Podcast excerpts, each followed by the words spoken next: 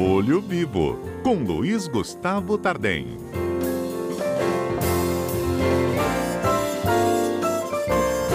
Tardem, desde o início né, do pagamento dessas mensalidades aí do auxílio emergencial é que a gente vem recebendo muita, mas muita reclamação é, das pessoas que não conseguem ter acesso ao sistema, ao benefício, as pessoas que entram numa fila de espera. E agora tem a história também do sumiço do dinheiro, não é mesmo? Então, esse, esse é um problema bastante sério, Fernanda, porque ele afeta uma camada muito sensível da sociedade, que são justamente as pessoas que precisam do benefício, que estão desempregadas ou que são autônomas é, e não têm qualquer tipo de trabalho e necessitam então de receber o benefício para poder comprar alimentos, pagar aluguel, as despesas mais básicas que elas possuem. É, esse programa da Caixa, o Caixa Tem, ele veio como uma, uma um aplicativo para tentar é, desafogar as filas em bancos, o atendimento presencial e dar também mais opções para o beneficiário. Então, por meio desse aplicativo, ele pode fazer é, compras no, no e-commerce usando um cartão de débito virtual, ele pode comp comprar na própria loja, transferir o dinheiro. Outra coisa, Fernanda, transferir também o valor do benefício para outras plataformas fintechs como o Nubank, o PicPay, que também tem sido alvo de problemas, mas no final das contas muitas pessoas estão sofrendo com a inconsistência do programa não funcionar, do dinheiro ser transferido e o dinheiro desaparecer, e, e isso gera então uma, uma situação problemática. Bem, como que tem que tentar resolver quem, infelizmente, Fernanda, passar por uma situação dessa? É, em primeiro lugar, ele comprovar o problema. Hoje, é, todos nós conseguimos dar print das telas para demonstrar que o aplicativo não está funcionando, a fila de espera, ou mesmo que o dinheiro não consta, o saldo dele é, sendo que já tem um aviso de que foi pago.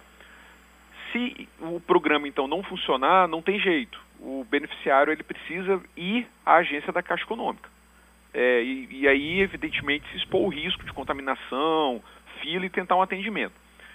Se por acaso, Fernanda, na Caixa Econômica não resolver o problema dele, ele vai ter que enfrentar aquela burocracia das reclamações dos órgãos públicos. A nossa orientação é que ele faça uma reclamação no PROCON. Aí você vai perguntar para mim, mas Gustavo, como que ele faz uma reclamação no PROCON estadual, no PROCON municipal em tempos de pandemia?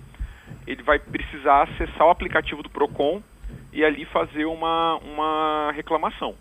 Agora, esperar o PROCON notificar a Caixa, notificar o, o, eventualmente aquela fintech, aquela plataforma, exemplo, um PicPay, um Nubank, que o dinheiro foi é, transferido, e Caso o PROCON não dê solução, no caso é, do, do aplicativo Caixa Tem ser gerido pela Caixa Econômica Federal, a competência da Justiça Federal, o Juizado Especial é, Federal, tem o, o, o, beneficiário precisa procurar a Defensoria Pública da União em casos extremos em que o dinheiro dele realmente não apareça ou que ele não consiga usufruir, para no Juizado Especial Federal ele é, propor uma ação para obrigar a Caixa, inclusive com pedido de liminar, imediatamente a ressarcir, a, a dispor do valor dele. Logicamente, Fernanda, que é, se chegar ao ponto de ter que ir à Justiça, ao, ao Juizado Especial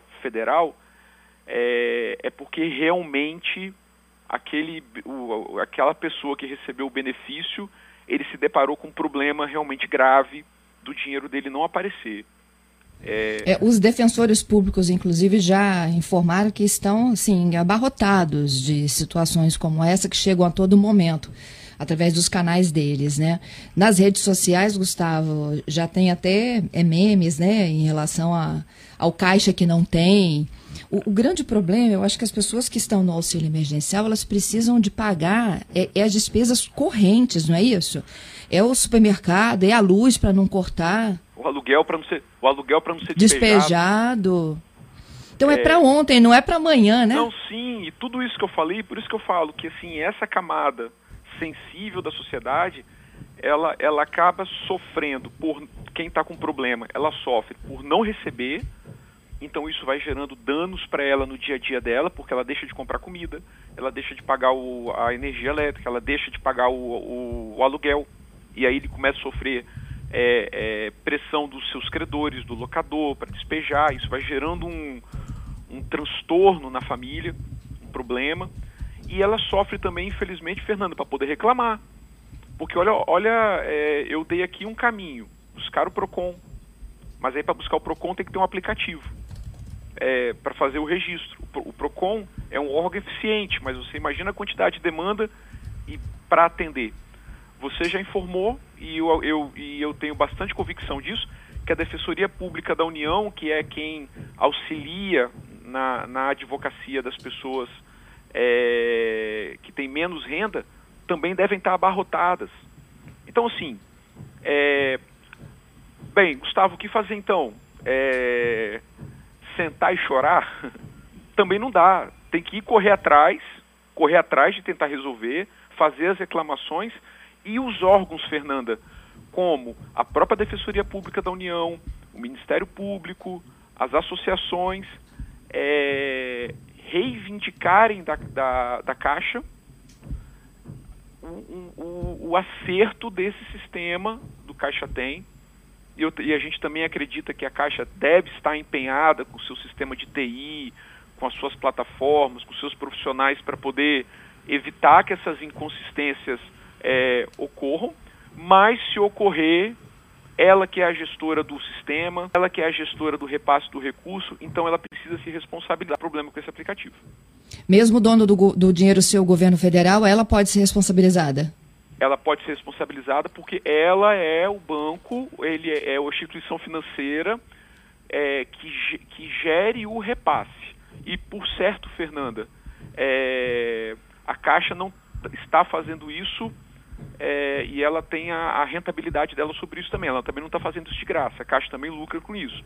Então, pelo fato de, de se colocar esse serviço no mercado, de distribuir o nosso direito do consumidor ele trabalha com a teoria do risco do negócio, então quem assume esse risco é, ele vai ter que responder. Então se o beneficiário, se, se o fato dele não ter recebido o valor, não recebeu, tiver causado um, algum dano para ele, um despejo, um corte de energia, uma situação, é, é, enfim, ele, ele tem direito, além de receber o valor benefício dele, de reclamar da Caixa outros danos que ele sofreu.